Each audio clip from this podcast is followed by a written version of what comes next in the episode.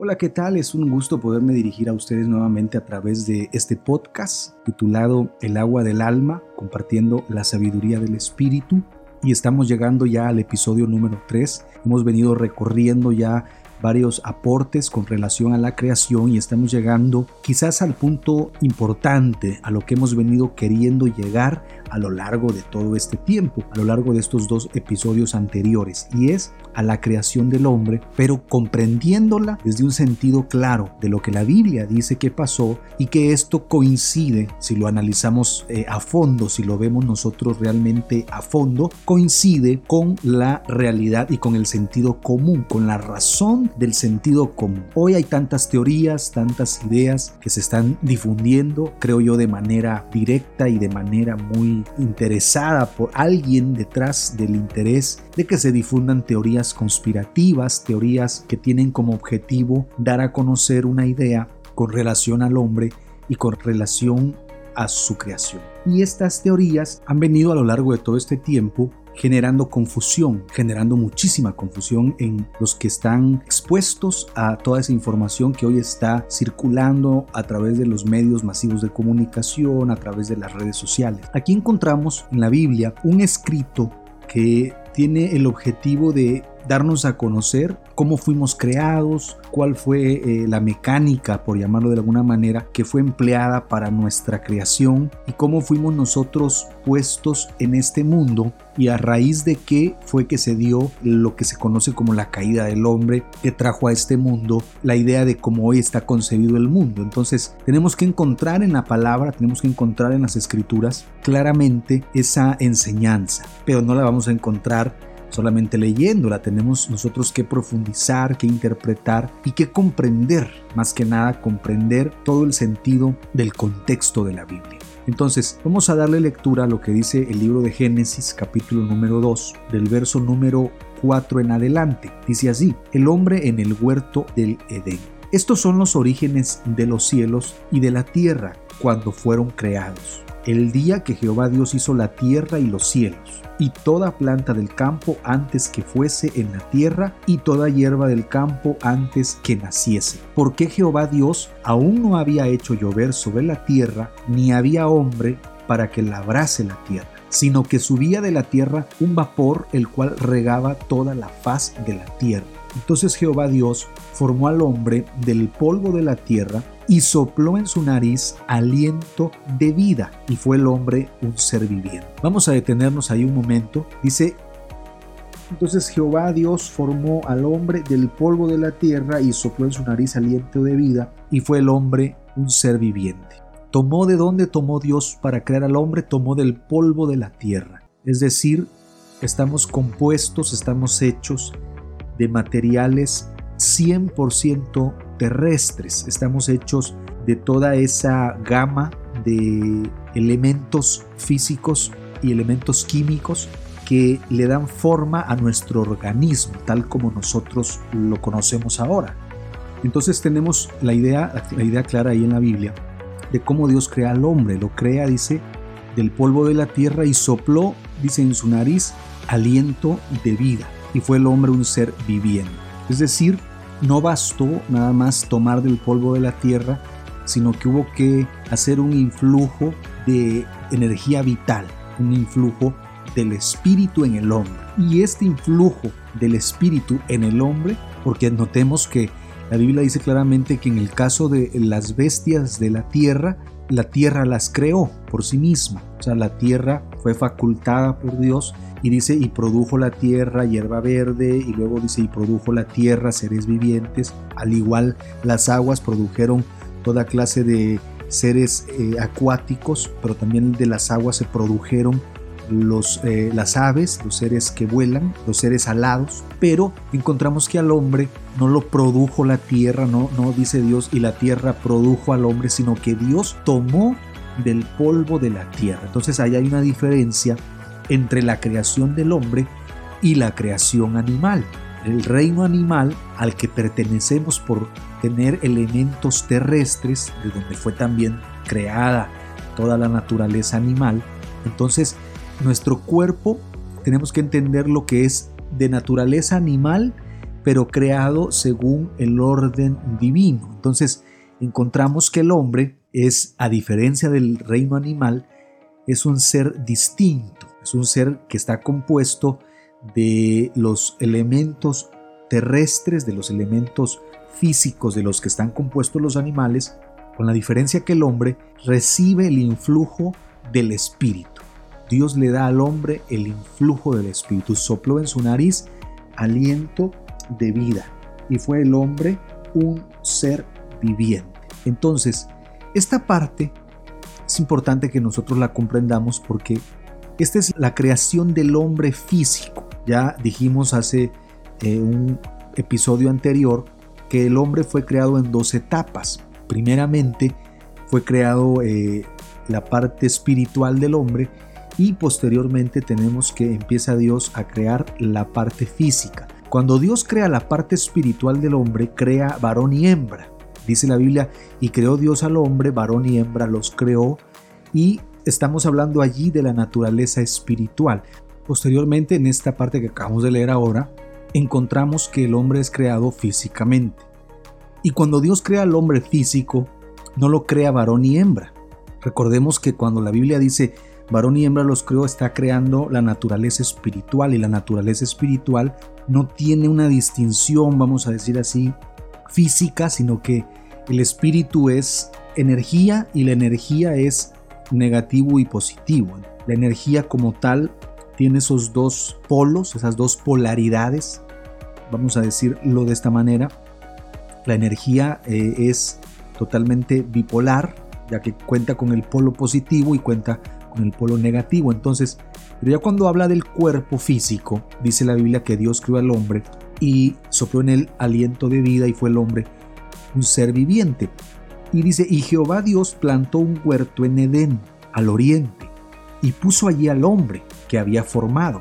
Y Jehová Dios hizo nacer de la tierra todo árbol delicioso a la vista y bueno para comer, también el árbol de vida en medio del huerto y el árbol de la ciencia del bien y del mal. Y salía de Edén un río para regar el huerto y de allí se repartía en cuatro brazos. El nombre del uno era Pisón, este es el que rodea toda la tierra de Ávila, donde hay oro, y el oro de aquella tierra es bueno y hay allí también bedelio y ónice. El nombre del segundo río es Gión, este es el que rodea toda la tierra de Cus. El nombre del tercer río es Idekel, este es el que va al oriente de Asiria y el cuarto río es el Éufrates. Tomó pues Jehová Dios al hombre y lo puso en el huerto de Edén para que lo labrara y lo guardase. Y mandó Jehová Dios al hombre diciendo, de todo árbol del huerto podrás comer, mas del árbol de la ciencia del bien y del mal no comerás, porque el día que de él comieres, ciertamente morirás. Y dijo Jehová Dios, no es bueno que el hombre esté solo, le haré ayuda idónea para él. Aquí vamos a detenernos nuevamente. Dice que cuando Dios crea al hombre, lo crea varón, hablando físicamente, sopla en el aliento de vida, forma el cuerpo del hombre, y estando el hombre solo, esto es importante, pero extremadamente importante que lo entendamos, porque estando el hombre solo, es decir, no había sido creado todavía el cuerpo de la mujer, por lo consiguiente, no había Dios todavía separado la naturaleza espiritual en el hombre y el hombre contenía espiritualmente toda esa energía masculino-femenina, pero el cuerpo que el hombre tenía en ese momento era 100% el cuerpo de un hombre, el cuerpo varón. Entonces, estando el hombre solo, sin su compañera, sin todavía, eh, sin que todavía haya sido creada Eva, Dios le dice al hombre que puede comer de todo árbol creado, de todo árbol que está en el huerto, a excepción del árbol que está en medio del huerto. Este árbol que estaba en medio del huerto es un árbol que tiene una característica eh, especial porque dice que es el árbol de la ciencia del bien y del mal. Es decir, es un árbol que contiene dentro de sí esa ciencia, ese fruto. Y Dios le hace una advertencia al hombre diciéndole, porque el día que de él comieres, ciertamente morirás. Y dijo Jehová Dios, no es bueno que el hombre esté solo, le haré ayuda idónea para él. Entonces, el hombre está solo y estando solo, el hombre recibe la encomienda de no comer del árbol que está en medio del huerto, que es el árbol de la ciencia del bien y del mal, estando solo. Y esto no lo estoy yo inventando, no es algo que yo estoy imaginando o tratando de suponer. Esto es algo que la Biblia dice claramente.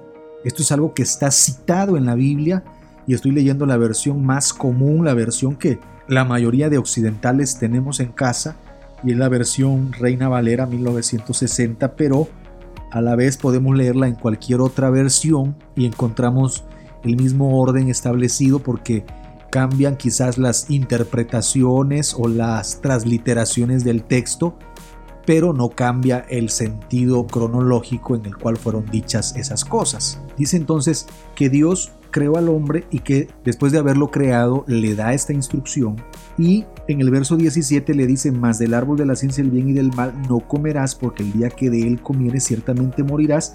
Y dice el verso 18, y dijo Jehová Dios, no es bueno que el hombre esté solo, le haré ayuda idónea. Entonces está clarísimo que el hombre está solo cuando recibe la instrucción de no comer del árbol. Es decir, esta instrucción no se le es dada a Eva físicamente hablando, porque la naturaleza espiritual de Eva residía todavía en el cuerpo de Adán. No ha sido todavía separada la naturaleza humana física, entonces el hombre es hombre pero contiene en su interior el espíritu que le fue eh, insuflado por Dios y este espíritu es de naturaleza masculino-femenina, varón y hembra. Dice el verso 19, Jehová Dios formó pues de la tierra toda bestia del campo y toda ave de los cielos y las trajo a Adán para que viese cómo las había de llamar. Y todo lo que Adán llamó a los animales vivientes, ese es su nombre. Y puso Adán nombre a toda bestia y ave de los cielos y a todo ganado del campo, mas para Adán no se halló ayuda idónea, dice aquí la escritura. Entonces Jehová hizo caer sueño profundo sobre Adán, y mientras éste dormía, tomó una de sus costillas y cerró la carne en su lugar. Y de la costilla que Jehová Dios tomó del hombre, hizo una mujer y la trajo al hombre. Dijo entonces Adán, esto es ahora hueso de mis huesos y carne de mi carne. Esta será llamada varona, porque del varón fue tomada. Por tanto dejará el hombre a su padre y a su madre, y se unirá a su mujer y serán una sola carne. Y estaban ambos desnudos, Adán y su mujer, y no se avergonzaban. Es interesantísimo el lenguaje que emplea la Biblia para explicarnos ese orden creacional del ser humano, porque encontramos, en primer lugar, encontramos la creación espiritual, posteriormente Dios crea el cuerpo, y una vez que el cuerpo contiene la naturaleza espiritual, Dios dice, ve que no es bueno que el hombre esté solo y necesita una ayuda idónea y Dios crea entonces a la mujer, pero no la crea otra vez tomando el polvo de la tierra, puesto que la naturaleza que está dentro de Adán es una naturaleza espiritual masculino-femenina que está unida. Es decir, la naturaleza masculino-femenina está unida en el sentido espiritual, pero en la naturaleza física, Dios para no generar división, no toma del polvo de la tierra y dice, bueno, ahora voy a crear a la mujer. No, porque ese fue el método que usó para hacer Adán. Tomó del polvo de la tierra y sopló en el aliento de vida sino que ahora hace caer sueño profundo sobre Adán y dice, y tomó una de sus costillas, que más adelante nosotros vamos a ir comprendiendo a qué se refiere cuando dice que tomó una de sus costillas, y de esa costilla dice forma a Eva, a la mujer, una mujer para Adán. Y Adán dice que esta mujer será llamada varona porque fue tomada del varón. Entonces dijo Adán, esto es ahora hueso de mis huesos y carne de mi carne. Esta será llamada varona porque del varón fue tomada. Por tanto dejará el hombre a su padre y a su madre y se unirá a su mujer y serán una sola carne. Entonces aquí encontramos claramente la idea de lo que Dios está transmitiéndonos a través de la escritura respecto a la creación del hombre. Aquí encontramos claramente que el hombre tiene la naturaleza espiritual y esa naturaleza espiritual rige la unidad de los dos polos, la unidad de los dos lados de, la creación, el masculino y el femenino, el varón y hembra, el hombre y la mujer, la dualidad, pero es una dualidad contenida en la unidad. No es una unidad que esté separada, sino está unida y esa unidad conserva esa dualidad interna. El espíritu es uno y ese espíritu contiene las dos naturalezas, la naturaleza masculina y la naturaleza femenina. Entonces Dios hace que Adán duerma y dormido, toma una de sus costillas y forma a la mujer. Entonces Adán percibe en esto una unidad, dice, ella es ahora hueso de mis huesos y carne de mi carne. Ha sido tomada de mí y llamó su nombre varón, porque del varón fue tomada. Entonces el varón y la varona, o el hombre y la mujer, o el masculino y el femenino, ahora tienen una unidad, pero que está vinculada en esa dualidad, en esa polaridad, en esa doble manifestación de la unidad. La unidad se manifiesta como masculino y se manifiesta como femenino sin perder su esencia única, su esencia de uno, su esencia de unidad. Entonces, el hombre y la mujer no serán dos, sino que serán una sola carne. Entonces el hombre y la mujer se complementan el uno al otro para la, vamos a decir así, la armonía con lo espiritual. El hombre espiritualmente hablando es unidad. El hombre contiene dentro de sí el espíritu y el espíritu es uno. Es unificado, el espíritu, aunque es masculino y femenino, contiene la unidad en sí mismo. Entonces, cuando crea la mujer, se da como pareciera ser una separación, pero Adán nos aclara la idea al decirnos que ya no serán dos, sino serán una sola carne. ¿Cuándo serán una sola carne? Dice aquí. Dijo entonces Adán, esto es ahora hueso de mis huesos y carne de mi carne. Esta será llamada varona, porque del varón fue tomada. Por tanto, dejará el hombre a su padre y a su madre y se unirá a su mujer y serán una sola carne. Entonces está hablando de unidad, pero es una unidad que se da en lo físico después de un proceso. Es decir, el hombre, para unirse a su otra parte física, que es la mujer, necesita crecer y cuando dice dejará a su padre y a su madre, está hablando de madurez. Por eso entendemos que está hablando claramente de el acto del el casamiento. Estamos hablando de la unión formal que hay entre un hombre y una mujer. Dejará el hombre a su padre y a su madre y se unirá a su mujer. Es decir, el hombre dejará esa vida que tiene de relación con sus padres como hijo, como alguien que está todavía bajo la tutela de sus padres para unirse a su mujer. ¿Por qué? Porque forma una nueva familia y estamos nosotros entendiendo claramente que es a través del casamiento, a través de la unión que se da entre un hombre y una mujer, pero es una unión relacionada al acto marital, al, ser esposo y esposa, al hecho de unirse en matrimonio, unirse para formar una nueva familia, una familia ya tuya con la mujer con la que estás. Entonces aquí estamos hablando claramente que lo espiritual viene unido en el hombre, pero esto espiritual encuentra su unidad perfecta en lo físico cuando llega un momento de, de madurez. Es decir, el hombre cuando nace, al nacer estamos hablando ya no de un hombre como Adán, sino del hombre que ya nace de la unión de un hombre y una mujer, el hombre que nace de manera fisiológica. Estamos hablando del ser humano común que es nacido de la unión de un hombre y una mujer. Entonces el hombre nace y tiene que desarrollar en sí mismo ciertas capacidades, cierta madurez, para que en un momento dado pueda él buscar a esa persona con la que va a hacer una vida con la que va a formar una familia. Y dice ahí, dejará el hombre a su padre y a su madre y se unirá a su mujer y serán una sola carne. Es más, la Biblia dice claramente, y serán una sola carne. Entonces, se vuelve una sola carne la unidad perfecta, porque la unidad en el espíritu, cuando no hay un cuerpo humano, el espíritu está unido perfectamente. El, espíritu no, no es de naturaleza, ni, ni es varón ni es hembra, sino que las dos cosas juntas. El espíritu contiene en su ser esas dos polaridades, masculino-femenino. Entonces, mientras ese espíritu, esa unidad es perfecta. Pero cuando ese espíritu reside en un cuerpo físico, entonces esa unidad se ve interrumpida. El hombre no está completo. Por eso dice la palabra no es bueno que el hombre esté solo, porque para que sea bueno tiene que ser unidad y esa unidad no está allí porque el hombre tiene en su naturaleza espiritual dos polaridades unidas, pero cuando se vuelve físico, e, e, ese estado físico es solamente masculino, entonces dice Dios necesita su parte femenina física y cuando esta parte femenina física es creada, entonces este vínculo de unidad se da de una manera perfecta en el momento del matrimonio. Entonces encontramos esta idea bien clarita aquí en esta parte de la escritura porque empezamos a entender entonces el funcionamiento de las dos naturalezas. La unidad perfecta se da cuando el hombre adquiere esposa, cuando el hombre encuentra a su mujer y la mujer encuentra a, su varón.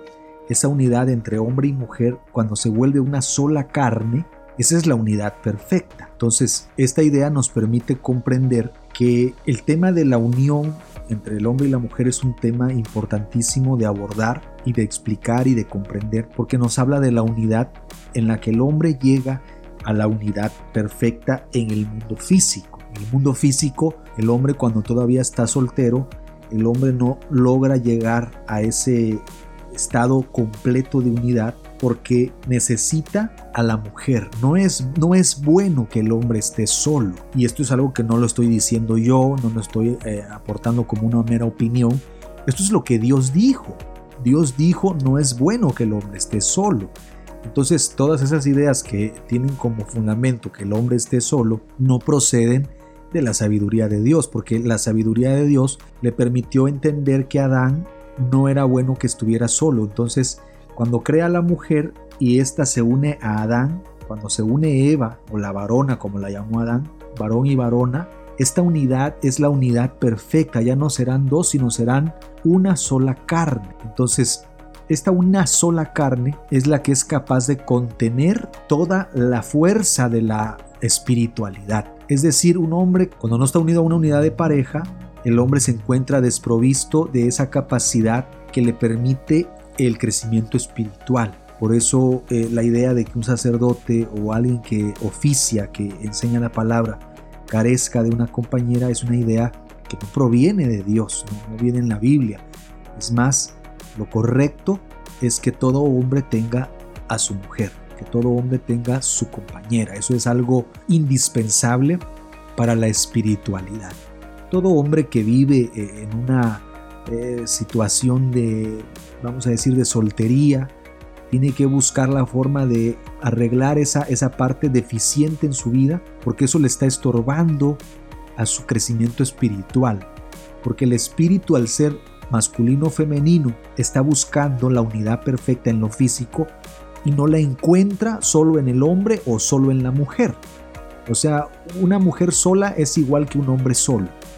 No va, o sea, esta mujer también contiene al espíritu y el espíritu es, volvemos a decirlo y lo vamos a decir varias veces, el espíritu es de naturaleza dual, el espíritu es varón y hembra, porque así fue creado el espíritu del hombre, el espíritu del humano. Por eso dice en el principio crió de los cielos y la tierra, y cuando llega a la creación del hombre dice varón y hembra los crió.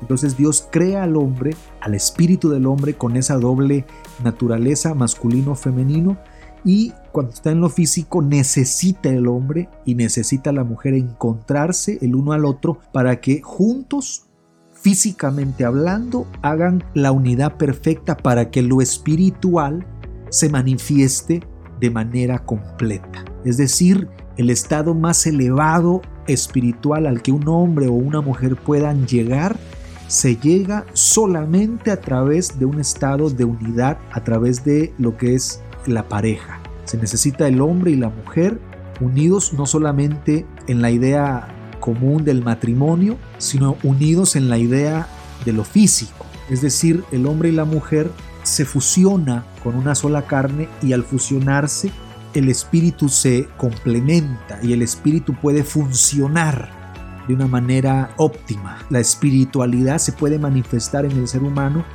cuando el ser humano logra esas dos fuentes de, poder, lo que es en lo físico, el hombre y la mujer. Por eso, la Biblia en alguno de sus versículos dice claramente que todo aquel que se une a una ramera pues un espíritu es con ella, porque esa unidad física que se da entre un hombre y una mujer genera una unidad espiritual. El espíritu que reside en el hombre con el espíritu que reside en la mujer se anhelan mutuamente y cuando se da esa unión física, esas dos energías espirituales se fusionan.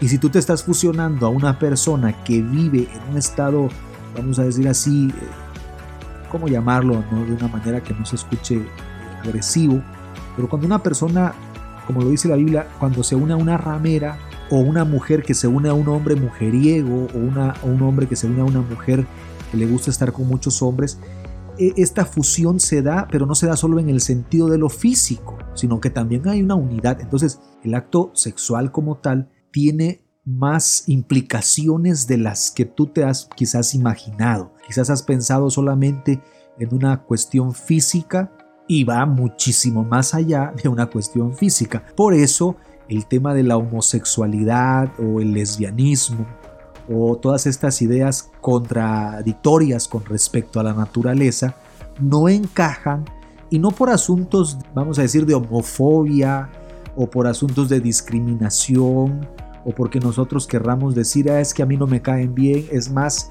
eh, yo en, con relación a ese tema a veces prefiero ni siquiera opinar porque pues también se hieren sensibilidades, hay mucha gente herida en esas, en esas eh, categorías de la vida. Pero pues tenemos que decir las cosas como son. ¿Y cómo son las cosas? Bueno, un hombre contiene espiritualmente un espíritu que contiene las dos polaridades masculino-femenino y cuando un hombre se une en un acto físico con otro hombre, pues lo único que genera es un choque espiritual.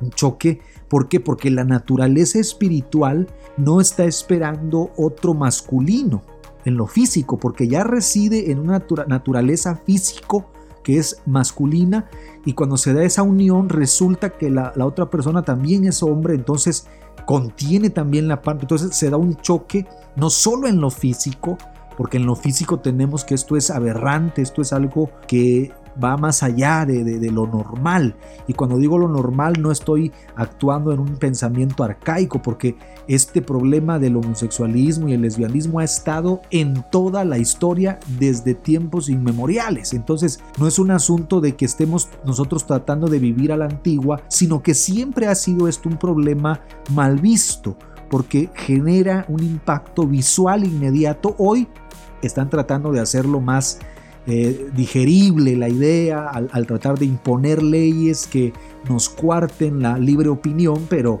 tenemos que ser claros en cuanto a lo que estamos nosotros defendiendo y lo que defendemos no va más allá de, de, cuestiones racistas. Esto no es por racismo, esto yo no lo menciono porque sea racista u homofóbico. Esto lo menciono porque la naturaleza espiritual está buscando la unidad perfecta y esa unidad perfecta no se encuentra en una unidad homosexual o una unidad lésbica, no se da porque las dos naturalezas físicas pertenecen al mismo sexo, es decir, o sean dos hombres o sean dos mujeres. Entonces, se da un choque espiritual.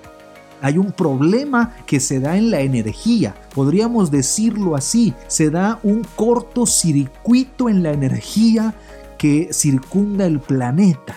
Entonces es necesaria para que el, espíritu se fusione porque el espíritu es luz. El espíritu es luz. Por ejemplo, voy a poner el ejemplo claro. Si tú pones un, un cable positivo junto a otro cable positivo, no generas la luz. La luz se genera cuando se une un cable positivo con un cable negativo. Entonces, cuando se une un cable positivo con un cable negativo, tenemos que esa eh, energía que, que, se da en ese choque de, en el filamento, en el filamento que está uniendo, porque un foco eso es.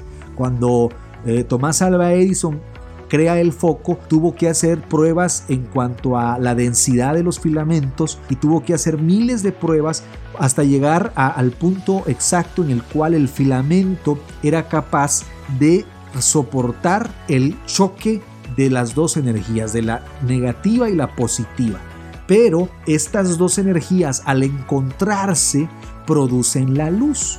Es decir, la luz no se produce solo con la energía positiva, ni tampoco solo con la energía negativa. Si yo junto dos cables positivos en un filamento, no va a haber ninguna manifestación de luz porque va a circular la energía positiva hacia el otro polo positivo sin manifestar la luz y por consiguiente si yo uno dos cables negativos y los junto en un filamento no va a darse ningún tipo de luz porque no traen energía entonces es necesario para que haya luz que haya positivo y negativo unidos y al estar unidos en el ámbito físico se genera la luz en el ámbito de la energía. Entonces lo espiritual es perfeccionado en lo físico en la unidad perfecta entre el hombre y la mujer. El hombre y la mujer juntos, unidos en una sola carne, generan la luz espiritual. O sea, la luz espiritual que emana del mundo espiritual se da con el vínculo entre lo físico y lo espiritual, pero lo físico tiene que contener, porque en lo físico no hay una unidad eh, en un solo organismo, sino que se necesitan masculino y femenino porque el hombre, Adán, fue dividido físicamente en dos polaridades. Porque si Dios hubiera tomado del polvo de la tierra, entonces Eva hubiera o la mujer hubiera sido creada exactamente igual al hombre. Y encontramos de manera lógica y de manera muy clara que hay una diferencia entre un hombre y una mujer. Deja tú del tema de la vestimenta, deja tú del tema del cabello, deja tú de esas cuestiones muy superfluas. Hay evidencias internas que muestran y demuestran la diferencia entre ambos cuerpos. Por eso lo decía yo en el episodio pasado, un hombre podrá transformar muchas cosas de su cuerpo, pero nunca dejará de ser hombre porque es hombre por la sencilla razón de que todo su organismo es de un hombre y por lo consiguiente una mujer. Se podrá cortar el cabello, se podrá poner ropa de vaquero, se podrá vestir como quiera, hacer lo que quiera, tener músculos, tratar de aparentar físicamente una complexión de un hombre, pero internamente no podrá quitarse las hormonas que produce su cuerpo, no podrá quitarse las visitas de Andrés, como lo dicen de manera muy folclórica, no podrá quitarse toda su naturaleza que es de mujer. Entonces, físicamente el hombre y la mujer son diferentes, pero emanan de un mismo cuerpo, que fue el cuerpo de Adán. Es decir, por eso Adán dice, ahora ella es hueso de mis huesos, carne de mi carne, ahora es la otra parte de mí separada, pero al unirnos físicamente, generamos la unidad perfecta en el mundo espiritual. Esto, esto es algo que, que te estoy explicando porque esta es la explicación más importante que tenemos nosotros que comprender para llegar al punto de, entender qué es lo que pasó en el huerto del Edén. Porque si no entendemos esta parte que estoy tratando de varias maneras de, de, explicarla de una forma clara, vamos a seguir cayendo en el error de pensar que la serpiente, por ejemplo, era eh, un ser llamado el diablo y que la serpiente era un extraterrestre que venía de otro planeta y que la serpiente era una raza superior que había sobrevivido a otros momentos de la creación. Entonces se están inventando cada tontería y lo digo así de manera clara, son verdaderas tonterías las que se están inventando muchos disque maestros de la palabra que por el solo hecho de no profundizar, de no buscar verdaderamente al espíritu que es el que revela las cosas. Porque yo puedo leer muchos libros, puedo leerme toda una biblioteca de conocimiento, pero voy a adquirir el conocimiento del hombre, voy a adquirir el entendimiento que el hombre ha querido compartir. Pero si yo busco dentro de esos canales de información que tienen que ver con la energía que es el espíritu, cuando yo busco la enseñanza del espíritu, la revelación del espíritu, la sabiduría del espíritu, entonces comprendo las escrituras de la manera correcta en que deben de ser comprendidas. Y esto no estoy yo aludiendo, ni estoy tratando de presumir, ni estoy tratando de decir, wow, fíjense que yo descubrí el hilo negro, no, yo estoy diciendo algo porque me he sometido a lo largo de mi vida, he renunciado a muchas cosas materiales, a muchos trabajos, a muchas oportunidades que tienen que ver con el, desarrollo personal, hablando en el sentido laboral. He renunciado a muchas cosas con el solo objetivo de profundizar en el conocimiento divino, en el conocimiento de Dios, desde una perspectiva que venga directamente del Espíritu. Y esto no lo aprendí en una escuela, no lo aprendí en una universidad, no lo aprendí leyendo libros, sino que esto es algo que cuando tú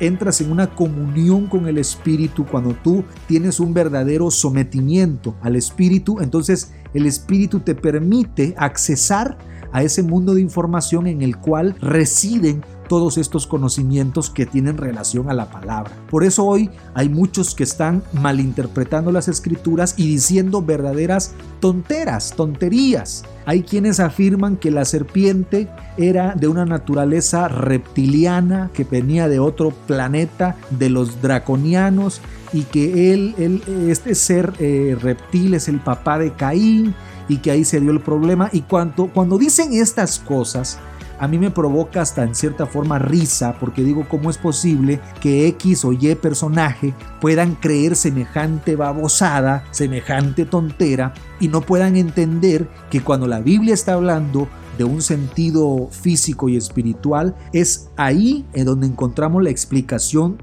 con relación a ese ser llamado la serpiente que fue la que sedujo a Eva y la llevó a comer del árbol y que ella después le dio a su marido. Así dice la Biblia. La Biblia dice en el capítulo número 3 de Génesis, dice desobediencia del hombre. Pero cierro el, capítulo 2 antes de, de, llegar al 3. Dice, y estaban ambos desnudos, Adán y su mujer, y no se avergonzaban. Adán y su mujer estaban desnudos y no se avergonzaban. La Biblia nos dice esto porque lo que nos está diciendo la Biblia es que vivían en un estado perfecto de pureza mental y espiritual. Ellos no habían transgredido la ley divina. Ellos podían en todo el sentido de la palabra mirarse el uno al otro con la pureza y la santidad que se pueden mirar un hombre y una mujer cuando son bebés. Cuando un hombre y una mujer son bebés, se miran el uno al otro y no hay ningún tipo de vergüenza, ni de malicia, ni de ningún tipo de nada. La malicia empieza cuando empiezan a desarrollarse en nuestro organismo sustancias que van generando cambios de perspectiva, pero que en su momento, vamos a explicarlo más a fondo, en su momento vienen dándole al hombre la maduración de su naturaleza física. Pero no llego allá todavía. Dice el capítulo 3, desobediencia del hombre. Pero la serpiente era astuta más que todos los animales del campo que Jehová Dios había hecho, la cual dijo a la mujer, con que Dios ha dicho, no comáis de todo árbol del huerto. Y la mujer respondió a la serpiente, del fruto de los árboles del huerto podemos comer, pero del fruto del árbol que está en medio del huerto, dijo Dios, no comeréis de él, ni le tocaréis, para que no muráis. Entonces encontramos aquí que hay un diálogo entre la serpiente y la mujer. Y te lo voy a decir de una manera clara, ya en el cuarto episodio voy a ahondar en esta explicación. Ahorita la voy a dar así eh, de corrido. Ya en, el episodio número 4 voy a ahondar en esto porque estamos llegando ya a esta parte. Pero yo quiero ya poner la base porque en esta idea vamos a quedarnos estacionados un buen rato. Vamos a quedarnos en varios episodios dándole eh, vueltas y vueltas a, esta, a, este, a este momento de la historia del ser humano hasta que a ti te quede lo suficientemente claro de qué fue lo que pasó ahí en el huerto del Edén. Entonces encontramos que en el huerto del Edén se encuentra la serpiente que era, dice, la más astuta. La serpiente era astuta, dice, más que todos los animales del campo que Jehová Dios había hecho. Entonces, la serpiente era hecha por quién? Por Dios. Y era más astuta que quién? Que todos los animales del campo. No está hablando de, de los seres vivientes que estaban en el agua, no está hablando de las aves, sino que está hablando, dice, la serpiente era astuta más que todos los animales del campo que Jehová Dios había hecho, la cual dijo a la mujer. Aquí es importante esta parte. Cuando la Biblia habla de serpiente, la palabra serpiente tiene que ver con el sentido de la naturaleza de este personaje. La naturaleza de este personaje es terrenal, no es un ser que tenga que ver con el mundo acuático, ni es un ser que tenga que ver con el mundo del aire. Es un ser terrenal. Estamos hablando de que si lo metemos al agua, en el caso de, este ser terrenal, lo metemos al agua, se ahoga y no puede volar porque simple y sencillamente no pertenece al mundo de, las aves, sino que es un reptil, es una serpiente. Tú sabes que una serpiente es aquel ser que se arrastra sobre la tierra. Entonces, cuando la Biblia dice serpiente, se está refiriendo en primer lugar a un ser de naturaleza terrestre. A un ser de naturaleza 100% terrestre. Número dos, se está refiriendo a un ser de pie. Por eso la palabra serpiente. O sea, es un ser de pie y es un ser pensante es un ser que está de pie y que piensa. Por eso muchos cuando no encuentran esas características en las serpientes comunes que hoy podemos ver en los zoológicos o cuando vamos a, esas partes allá eh, en la montaña y vemos de repente una serpiente pasar o las vemos en las películas, decimos, bueno, ¿cómo es que la serpiente estaba de pie? ¿Cómo es que la serpiente pensaba? ¿Cómo es que la serpiente hablaba? Son tres cosas que no encajan con una serpiente de las que nosotros conocemos y al no encajar, ¿qué hace la gente? No, es que era una extraterrestre, no, es, que venía de otro planeta, no, es que era el diablo que la hizo caminar, era el diablo que la hizo hablar, no es eso. Definitivamente esas son las, son las peores interpretaciones que puedas escuchar con respecto a esto. Te voy a decir qué es lo que está diciendo ahí la Biblia. Dice, pero la serpiente era astuta más que todos los animales del campo que Jehová Dios había hecho, la cual dijo a la mujer. Esta serpiente tuvo comunicación con la mujer por una razón simple y sencilla, que la serpiente, cuando la Biblia menciona a la serpiente, está hablando netamente claramente de la naturaleza física de la mujer. La naturaleza física de la mujer. Lo digo con todos sus acentos, con toda la acentuación y con toda la claridad. Está hablando de la serpiente que es la naturaleza física de la mujer. La naturaleza física de la mujer tiene un diálogo con la naturaleza espiritual de la mujer. Es decir, la naturaleza física de la mujer habla con la naturaleza espiritual que reside dentro de la mujer. Y la naturaleza física de la mujer le dice a la naturaleza espiritual de la mujer con que Dios ha dicho que no pueden comer de todo árbol del huerto que está en el huerto? Entonces contesta la naturaleza espiritual de la mujer. Y la mujer respondió a la serpiente, del fruto de los árboles del huerto podemos comer, pero del fruto del árbol que está en medio del huerto, dijo Dios, no comeréis de él ni le tocaréis para que no muráis. Entonces la serpiente dijo a la mujer, no moriréis, sino que sabe Dios que el día que comáis de él serán abiertos vuestros ojos y seréis como Dios sabiendo el bien y el mal. La naturaleza física de la mujer, no estoy diciendo yo que la naturaleza física de la mujer sea mala. También ahí quiero aclarar, no se me debe malinterpretar y decir, ah, está hablando contra la mujer. No, porque la naturaleza del hombre, vemos también más adelante que también es susceptible a la voz de este ser y es susceptible al grado que también el hombre comete el error. Pero ¿a qué se está refiriendo la Biblia cuando hay este diálogo y a qué se está refiriendo la Biblia cuando hay este acontecimiento de que comieron del árbol. Dice, sino que Dios sabe que el día que comáis de él serán abiertos vuestros ojos y seréis como Dios sabiendo el bien y el mal. Y vio la mujer que el, el árbol era bueno para comer y que era agradable a los ojos y árbol codiciable para alcanzar sabiduría y tomó de su fruto y comió y dio también a su marido, el cual comió así como él. Entonces fueron abiertos los ojos de ambos Aquí el tema está clarísimo, pero si no hay interpretación, no lo vamos a entender. Si nosotros agarramos la Biblia, la leemos, nos quedamos así como que, ¿qué dijo?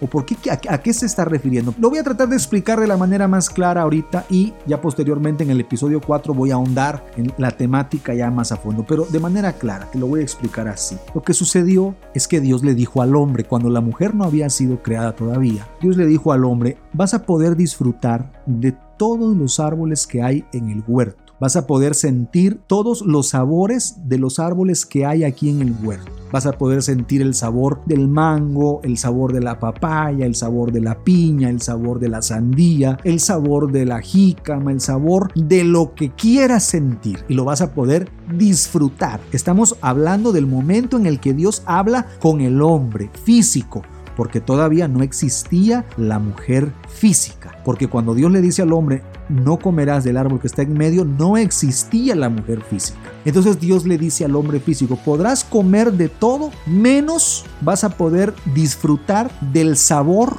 que da el árbol que está en medio del huerto. Vas a poderlo disfrutar todo, vas a poder comer todo. Solamente de esto no vas a poder comer, porque el día que comas de esto vas a morir. Entonces uno se queda así como, ¿a qué se está refiriendo Dios? ¿Cuál era el árbol? Dicen muchos una manzana. No, dicen muchos el sexo. No, no, no así como tal la palabra. ¿Qué era eh, realmente a lo que Dios estaba refiriendo cuando le estaba hablando al hombre? Le estaba diciendo al hombre masculino, físico, de naturaleza física masculina, le estaba diciendo Dios, no vas a sentir el placer de una eyaculación o de un orgasmo. No, eso no lo vas a poder sentir tú como hombre. Porque el día que tú sientas ese placer de eh, expulsar tu semilla, ese día mueres físicamente. Hay una muerte física. Pero más allá de la muerte física hay una desconexión plena y total del mundo espiritual. Y esto tiene una razón de ser. El hecho que el hombre no tuviera el derecho de disfrutar de eso era porque el hombre, al llegar a ese estado de expulsar su semilla, el hombre pierde la energía más poderosa que el hombre tiene en su interior, que es la energía que contienen las aguas primordiales. Las aguas que están dentro del hombre donde habita la semilla que es plantada posteriormente en el cuerpo de la mujer para nacer una vida, esas aguas contienen la energía más pura que el hombre pueda tener en su interior. Y cuando el hombre comete el error de expulsarlas, el hombre muere físicamente, hay un deterioro en todas las áreas físicas del cuerpo. Dios le está diciendo al hombre, vas a poder comer de todo, pero no comas de ese placer de expulsar tu semilla, porque cuando tú disfrutes ese momento de expulsar tu semilla, en ese momento hay un deterioro físico en tu cuerpo y tu cuerpo ya no puede funcionar como debe funcionar, ya no puede ya no alberga toda la energía que necesita el cuerpo para vincularse, para poder ser ese filamento que pueda contener la energía de la luz. El hombre al expulsar su semilla baja, vamos a decirlo así, su intensidad energética. Y esto es notorio, digo, estamos hablando, esto es un podcast dirigido explícito, esto no es un podcast para niños ni para una audiencia infantil, esto es para gente adulta. Y este es un podcast, entonces, ¿qué estamos tratando de decir? Que una persona, un hombre, cuando comete el error de desparramar su semilla, el hombre físicamente entra en un estado de deterioro, de letargo. El hombre a sí mismo se está destruyendo. Y esto, digo, lo podría yo decir en cualquier tipo de audiencia, en cualquier tipo de público, decirlo de forma clara. El hombre queda exhausto, queda cansado, queda totalmente agotado después de expulsar su semilla. Entonces, ¿por qué le está diciendo Dios al hombre nada más cuando no está la mujer? Porque no sucede lo mismo con la mujer. A la mujer no le pasa nada si ella expulsa sus jugos, sus líquidos a través de una experiencia de, orgasmo, no, no pasa lo mismo. ¿Por qué?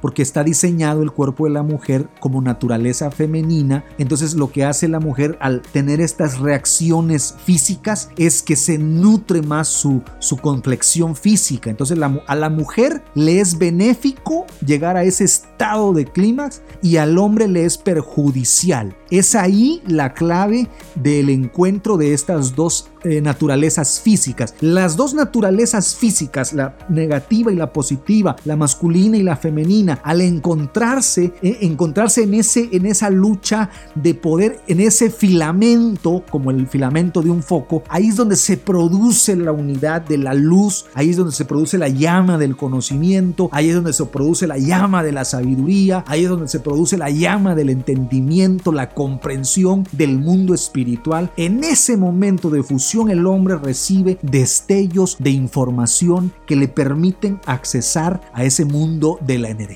Entonces están diseñados ambos físicamente, porque volvemos espiritualmente, dentro del hombre hay naturaleza espiritual masculino-femenina y dentro de la mujer hay naturaleza espiritual masculino-femenina. Entonces, la naturaleza espiritual está luchando por encontrarse, porque al encontrarse fusiona y hace luz, pero entonces tenemos que viene el hombre, viene la mujer, se da este encuentro y el hombre que está siendo de energía positiva está siendo absorbido por, por el otro polo que es la energía femenina y se está dando esta, esta lucha de dos polos, de dos polaridades. En ese encuentro de dos polaridades, el filamento se enciende y se produce la iluminación. El hombre se ilumina, el hombre llega a estados de comprensión profundos, pero es ahí.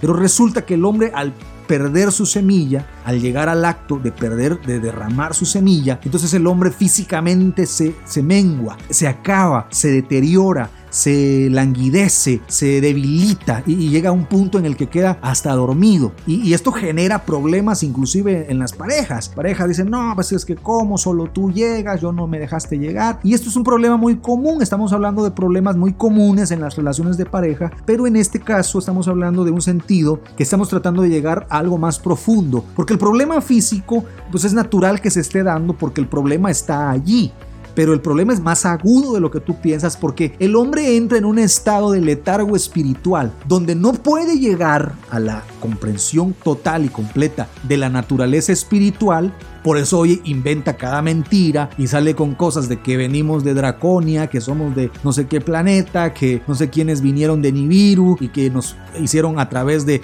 descomposiciones genéticas. O sea, el hombre no llega a la comprensión espiritual porque es un filamento como el de Tomás Alba Edison. Todos los filamentos previos a cuando él crea el foco no sirvieron. Nunca se dio la luz porque no aguantaban el choque. Entonces el hombre que se encuentra con la mujer y no aguanta el choque termina derramando su semilla y al derramar su semilla ese filamento se rompe. Y eso es lo que pasó con Adán.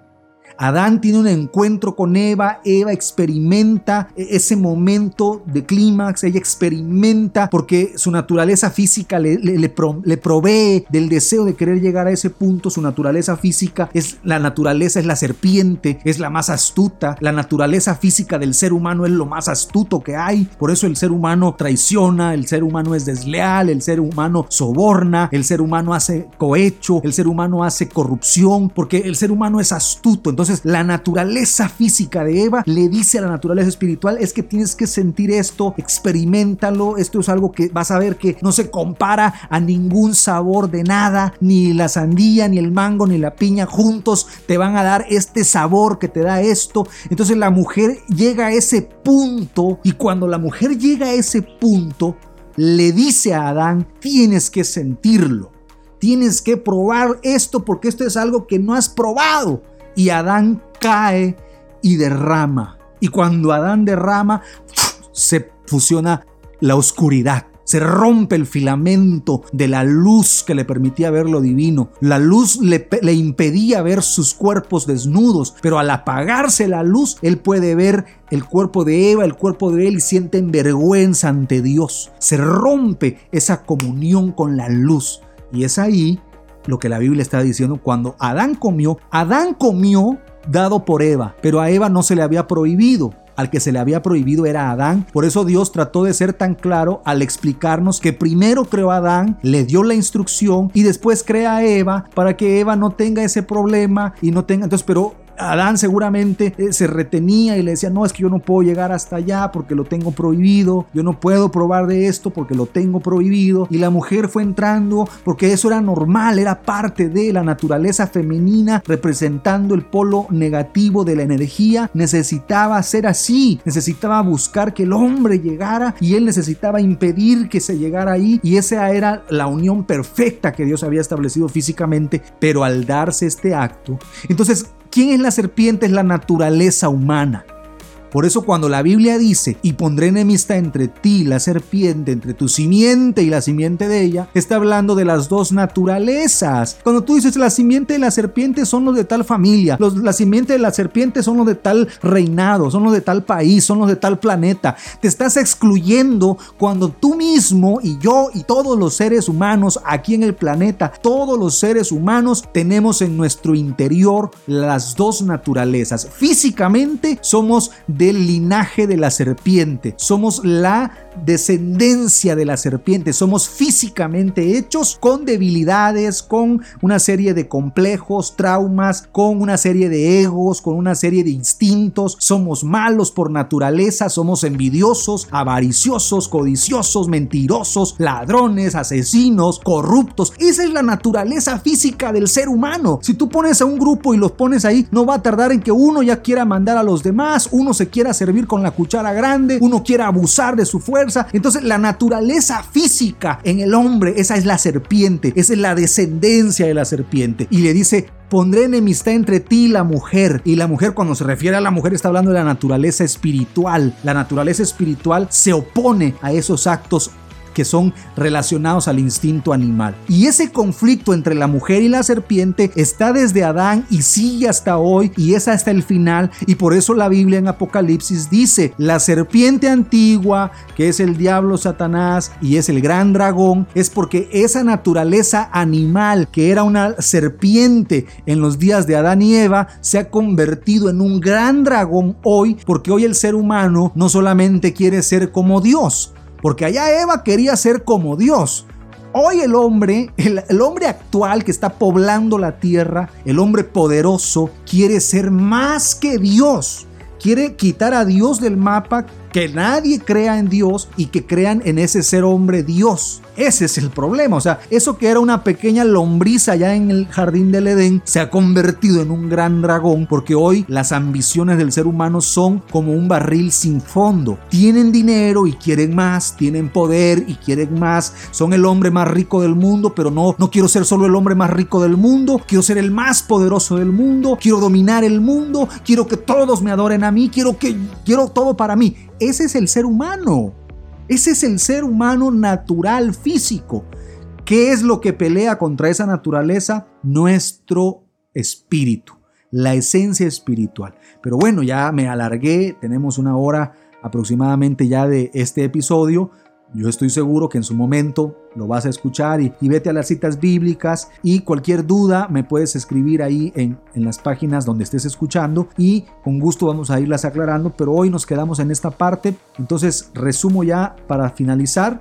La serpiente es la naturaleza humana y es la naturaleza humana física la que habló con Eva, con la naturaleza espiritual que había en Eva. O sea, hubo un diálogo entre lo físico y lo espiritual, como lo tenemos todos. Esa voz que le llaman la voz de la conciencia, ese es tu espíritu que te está tratando de inducir a hacer lo correcto. Cuando tú piensas y dices, ¿será que hago esto? Y es que si no, es que no está bien. Eso es el diálogo que está viendo entre la serpiente y la mujer ese diálogo, ese es, hay una hay un choque, hay, enemistad entre la naturaleza física y la naturaleza espiritual. Por eso dice la Biblia, carne y sangre no heredarán el reino de los cielos. Entonces, ¿qué fue el fruto del árbol de la ciencia del bien y del mal?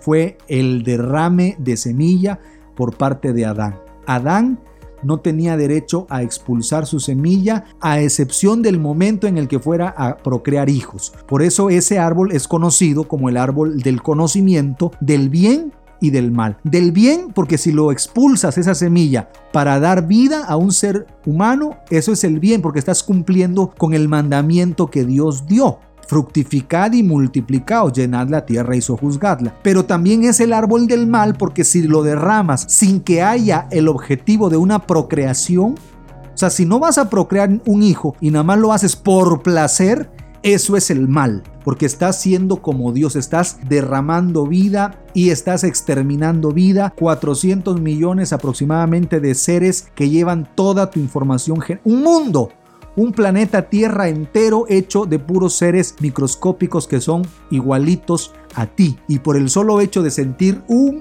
microsegundo de placer, llegas a ese momento de pecar, pecar contra Dios. Pero bueno, agradezco tu atención.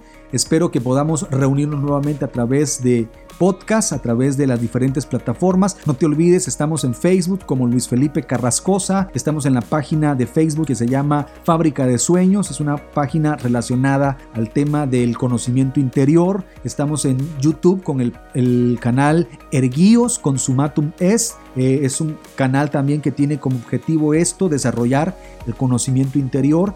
Y estamos a través de Anchor, a través de las diferentes plataformas a las que Anchor hace llegar este podcast. Y agradezco tu atención y no olvides eh, suscribirte a los canales, eh, darle like a la página. Agradezco todo el apoyo a este proyecto y estamos seguros que dentro de muy poco tiempo estaremos llegando a miles de personas a través de las distintas plataformas. Este ha sido el episodio número 3. Este ha sido el episodio titulado La naturaleza del árbol de la ciencia del bien y del mal y pertenece al podcast titulado El agua del alma compartiendo la sabiduría del espíritu. Te agradezco, me despido y me despido con estas palabras. No olvides que el sabio sabe que la existencia guarda un secreto. Bendiciones.